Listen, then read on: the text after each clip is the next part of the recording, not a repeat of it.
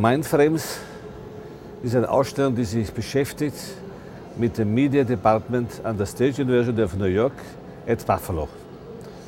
Äh, ein Department, das 1973 gegründet wurde ja, und das zusammen mit dem Media Center, beide gegründet von Gerald O'Grady, ja, wahrscheinlich die erste akademische Abteilung war, an der Medienkunst und Mediatrie gelehrt wurde. Buffalo selbst ist eine Stadt, die am Anfang des 19. Jahrhunderts in Erscheinung trat.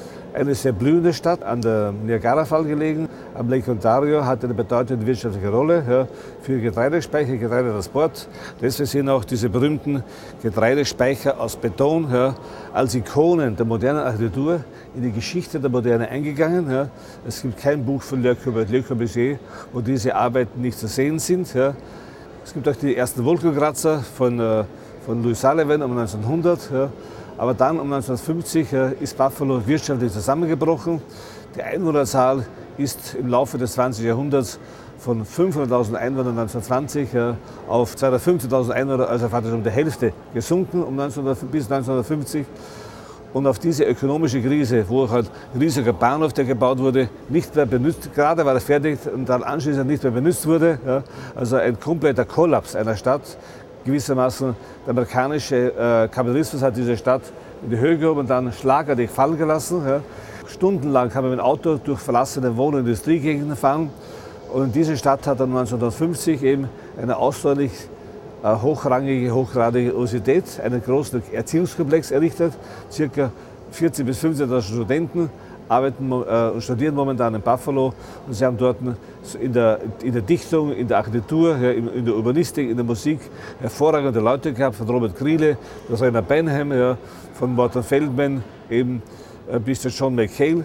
Und in dieses äh, intellektuelle Klima ist dann, der äh, Medievist und äh, Anglist äh, Rede berufen worden, der schon Ende der 60er, Anfang der 70er Jahre in New York sehr viel für die Medienkunst getan hat und hat dann 1973 eben dort das Media Department, das Media Center gegründet äh, und hat in den folgenden ungefähr 20 Jahren ja, hat er dort eines der wesentlichsten Mediencenter der Welt aufgebaut und besonders durch viele, eine Vielzahl von Publikationen, von Filmvorführungen, von Festivals, Workshops ja, und durch die Berufung eines äh, Staffs, ja, wo er gewissermaßen die Avantgarde des amerikanischen Independent-Films äh, versammelt hat.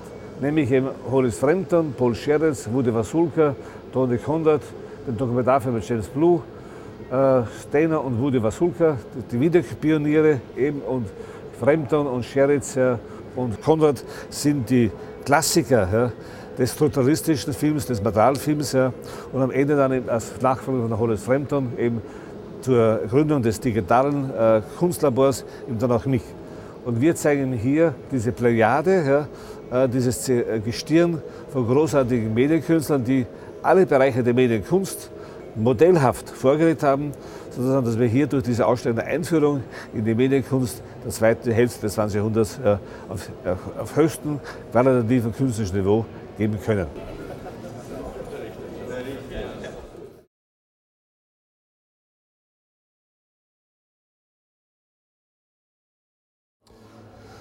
1963, nach meiner Matura, ja, habe ich ein Jahr lang, oder mehr wie ein Jahr in Paris Film studiert, habe auch unzählige, über tausende Filme gesehen in Paris, besonders in den beiden Spielstätten der Cinémathèque Française.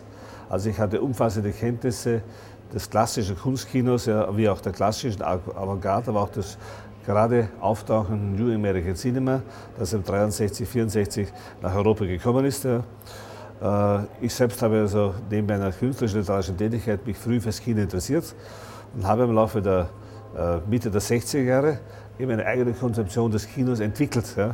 Und diese Entwicklung des Kinos äh, habe ich dann später beeinflusst eben von amerikanischen Theorien, im Nachhinein genannt Expanded Cinema, also erweitertes Kino auf der offenen Bühne. Aber die Einflüsse sind gekommen aus Wiener Quellen, nämlich insbesondere durch die Sprachtheorie äh, des Wiener Kreises, ja, von Wittgenstein äh, äh, bis eben zu Carnap. Ja. Ich habe gesehen, dass natürlich Film eine Sprache ist, ja, eine eine Bildsprache und dass man die Arbeiten des logischen, äh, des Logizismus, des Wiener Positivismus eben die Zerlegung der Sprache in, äh, nicht nur in Morpheme und Phoneme, wie das die Linguisten machen, sondern in einer gewissermaßen logische Syntax. So haben die beiden Bände von Carnap geheißen, logische Syntax der Sprache und der logische Aufbau der Welt, das ich gesehen habe.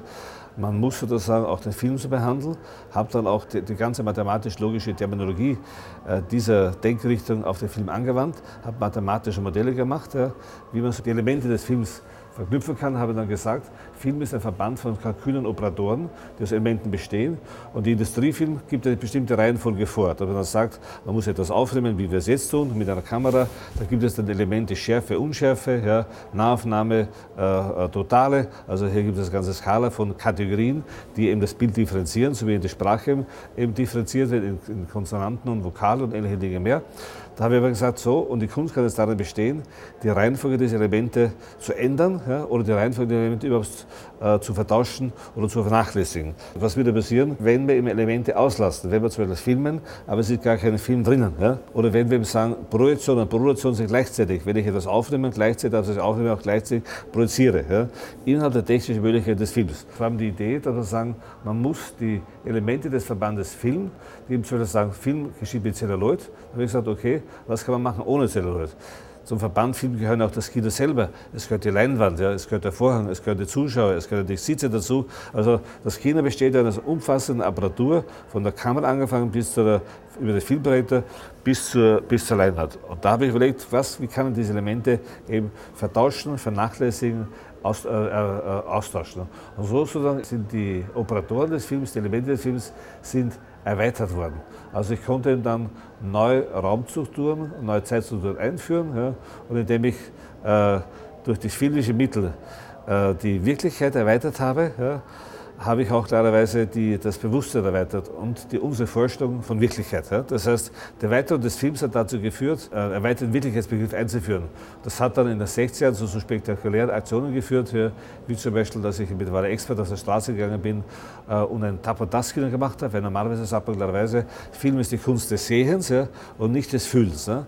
Und hat damals ein, ein Fetischobjekt ist gewesen, eben gerade in dieser Zeit der Busen. Man hat auch damals sogar auf auf, auf krankhafte Weise ja, von Atombusen gesprochen, ja, dass ich sagte, ich verhülle dieses Fetischobjekt, ich kann es übersehen, aber dafür kann es dann taktil ergreifen. Ja. Aber gerade die Taktilität war wiederum eine Tabuzone.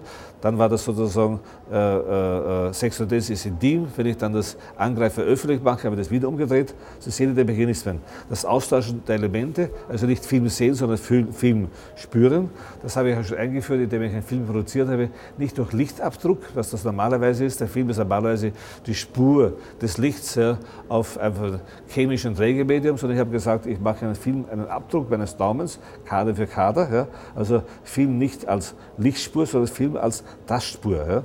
Ja. Äh, und nachdem ich den Daumen dann immer auf jeden Kader gemacht habe, ist es so, der Daumen ist ja größer als der 60 mm Filmkader. Dadurch habe ich auch links und rechts optische Muster gehabt. Dadurch habe ich auch den optischen Ton. Also ich hatte den Lichtton. Film hat ja nicht den Magnetton, hat ja auch den Lichtton. Und durch diesen Abdruck ja, von Tinten, äh, Tintenpartikel habe ich ihm dann auch gleich einen, einen Lichtton erzeugt. Ja.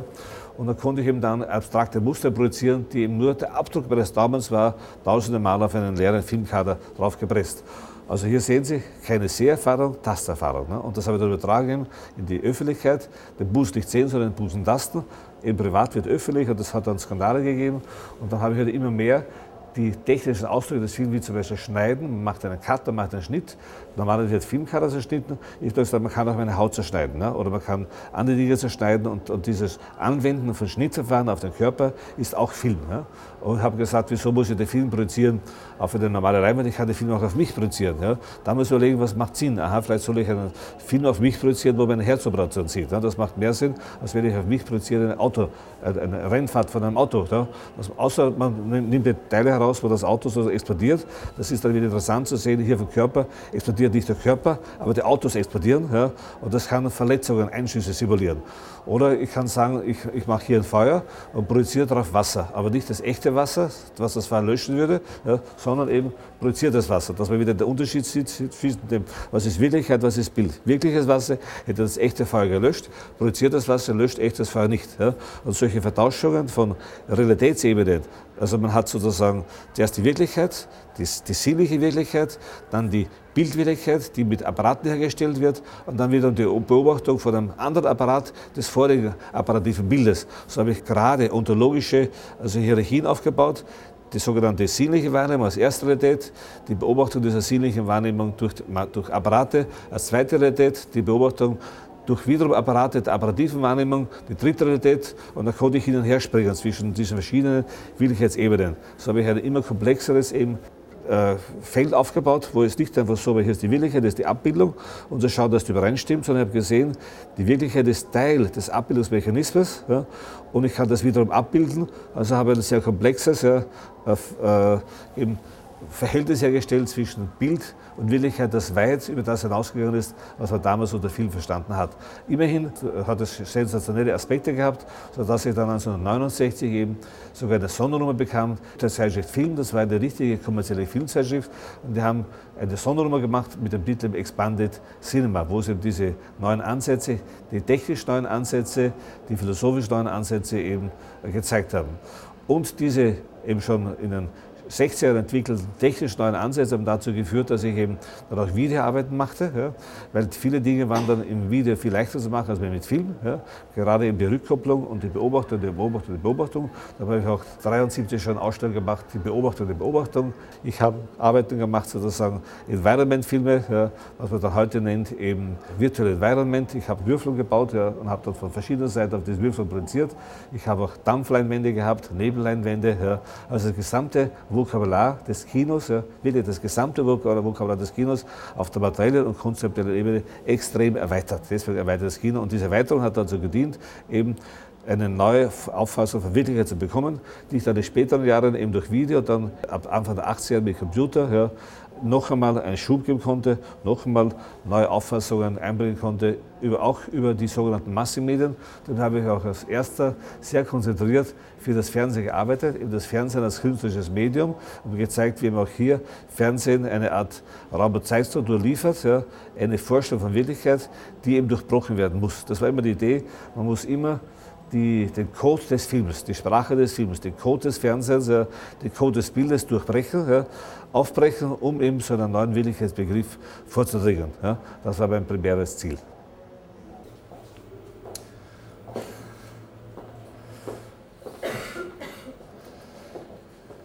Sehen Sie hier, ich habe damals in den 60er Jahren äh, auch unter anderem gemacht Film-Environments, äh, also Filmprojektionen wo, halt, wo die Film selbst Environment war. Da kann ich sagen, das sind drei Elemente, die kann ich alle jeweils gleichzeitig zeigen, also alles ist das Himmel, alles ist Straße und da kann ich sie vorher eben kombinieren und permutieren. Ah ja, das ist die Mauer, das ist wieder richtig, das ist das Wasser, da stehe ich drauf, die Mauer, der Himmel. Das ist die richtige, natürliche Einstellung. Ne? Aber das Kino hat ja mit der Wirklichkeit nichts zu tun. Ne? Das kann man anfangen, das mathematisch zu kombinieren. Sie werden sehen, in Weimar gibt es alles Wasser, alles Himmel, jetzt tun Sie mal vertauschen. Ne? Das oben kommt nach unten, unten auf der Seite und hinauf. Es wird alles exakt jede mathematische Formel erfüllt. Ne? Das war ungefähr 69. Ja? Nur ist es war damals nicht so, das war die Schwierigkeit für heute, das ist eine Rekonstruktion. Ne? Damals war es ja so, man hat, das war, hat man ja nur auftreten können in Festivals. Ne? Da war das Underground Filmfestival 1970 in London, die haben dann gesagt, so, um 19 Uhr sind sie dran, und habe ich gesagt, wann kann ich aufbauen? Ja, zehn Minuten vorher. Da haben wir schnell wieder was hingehängt, ja, in die Leintücher oder in die Papiere aufgespannt, ja, mit diesen scheußlichen 16 mm Projektoren herangeschleppt. Ja. Die waren natürlich nicht synchron. Dann ist der Film gerissen ja, und haben gesagt, eine halbe Stunde, jetzt kommt der nächste. Ja. Sehen hier doch mal die Wiese, der Baum und der Himmel. Das ist wieder richtig, ne, im Freien. Ne. Und dann fängt es an. Ne. Das ist der Baum hier, die Wiese war da drauf, der, der, Himmel runter und dann geht es durch. Und dann ist alles wieder Himmel, alles wieder Baum, alles wieder Wiese. Und dann wird es immer abstrakter. Am Schluss kommen dann die Wörter Wiese, Himmel, Baum. Ja. Da kann ich die Wiese, kann ich schreiben wie eine Wiese. Ich kann aber die Wiese auch schreiben wie mit dem Wort, wie mit aus Wolken. Ja. Ich kann die Wiese schreiben aus dem Wort Stein. Ja. Also man sieht, es gibt immer Optionen, Potentialitäten, Möglichkeiten, die in der Wirklichkeit ausgeschlossen werden. Und die bringt das Kino zurück. Das Kino ist also immer eine Erweiterung der Wirklichkeit. Ja. Ob es es will oder nicht. Das Kino ist automatisch, ja, durch seine technische Natur eine Erweiterung der Wirklichkeit. Sie sehen ja das Wort möglich an die Wand projiziert, aber wenn ich mich da vorstelle, ja, sehen Sie, es ist gar nicht projiziert. Ja. Es ist dort hingeschrieben, weil keiner gesehen hat, dass gar nichts produziert wird, dass gar nichts drinnen. Ja. Die Leute nehmen automatisch an, ja, dass hier was produziert wird. Und das sehen nicht, dass es ein leerer Projekt ist sozusagen. Ne? Also man nennt das dann fachphilosophisch Evidenzkritik. Ja. Das, was evident scheint, wird kritisiert und wird gesagt, es ist gar nicht evident, ja. es ist gar nicht die Wahrheit. Ja. Aber da kann man lernen, die Erweiterung des Kinos dient immer der Erweiterung der Wirklichkeit. Ja, und das ist mir genau das erklärt. Das Mögliche ist Teil der Wirklichkeit, es ist real hingeschrieben, ja, als abstraktes Konzept. Und weil eben diese abstrakten Konzepte, die Möglichkeiten, die Kategorie des Möglichen, ist viel größer. Weil Hegel hat gesagt, das Gegenteil. Hegel hat, also in dem Sinne bin ich Anti-Hegelianer, der hat gesagt, äh, das Wirkliche ist notwendig. Und das Notwendige ist wirklich. Das ist eine Katastrophe. Also wenn das wirklich notwendig ist, da, da gibt es keine drinnen. Und wenn das Notwendige wirklich ist, dann sind wir immer in der Pflicht. Und ich sage dagegen, das Mögliche ist größer als das Wirkliche. Das kann man hier beweisen, ja? wenn Sie so wollen. Also Sie sehen wiederum Bild und Text sozusagen 69, wie auch bei Holis Fremd und bei anderen Leuten. Also eine ganz andere Auffassung von äh, linguistischer Struktur, äh, Beziehung und Erweiterung auch des, des, des Sehraums und Erweiterung des Bildraums und Erweiterung des Wirklichkeitsraums. Ne? Das waren die Tendenzen all dieser Künstler. Ne? Sie sehen hier KZ-Bilder, projiziert auf Rauch. Ich habe alle, alle Elemente des Kinos vertauscht ja, und habe auch dann die, die, Elemente des Kinos ausgelassen. Ich habe gesagt, ich kann auf Wasser projizieren, ich kann auf Wälder projizieren, ich kann auf Nebel projizieren, nur so danach denken, was projiziere ich äh, auf einen Nebel. Ne? Und das ist der berühmte Nebel der Erinnerung. Es hat einen Film gegeben auch von Alain René über das KZ, nur et brouillard, also Nacht und Nebel. Ja. Also das war auch in der 68er Jahre ja so, dass die Gesellschaft ja gesagt hat, wir haben nur eine Nebelerinnerung an die Nazizeit. Wir wissen gar nicht mehr, dass es gegeben hat. Ja. Man hat das damals genannt, der Mitschlich hat es genannt, ein Ungeschehen machen. Die ganze Republik, Deutschland, Österreich waren alle beschäftigt, besonders mit den Vätern. Sie waren nicht dabei. Es hat die Nazis nicht gegeben, keine Gräuel. Man macht alles ungeschehen. Und dadurch war sozusagen eine starke Tendenz von mir, dieses Vergessene, Verdrängte aus der Geschichte wieder zurückzuholen und deswegen auf diesen Nebel zu produzieren. Das sind ungefähr 80 Fotografien aus KZs, ja, die in unregelmäßigen Abständen kommt der Nebel und da kommt das Foto drauf. Ne? Das war natürlich auch, auch damals wahnsinnig schwierig. Ne? Ich musste da Badewannen hinstellen ne? und dann heißes Wasser reinschütten und schauen, dass ein bisschen Dampf aufsteigt. Hat meistens nicht geklappt. Ja. Jetzt ist auch nicht sehr viel besser, aber schon ein bisschen besser wie damals. Ja. Und hier ist es dann so, ja, also man nennt es ja interaktiv, ja, ich muss mich bewegen. Ja, da habe ich diese beiden Sensoren, links und rechts. Und dann erst sehe ich ein Bild. Und dann ist es auch eine Closed Circuit Installation, also ein geschlossener Kreislauf. Und dann ist es auch noch drittens ja, der Beobachter ist Teil dessen, was er beobachtet. Also ich bin hier schon ein interner Beobachter. Ne? Also ich bin Teil dessen, was ich sehe. Ne? Und dann noch die philosophische Bedeutung. Ne? Man muss sich selbst so ein Kreuz machen, dass man ein Bild von sich bekommt. Also eine christliche äh, Bildlehre und sie haben auch hinten noch den Heiligenschein. Das wäre es für heute. Ja? Danke für Ihr Interesse. Ja. Thank you.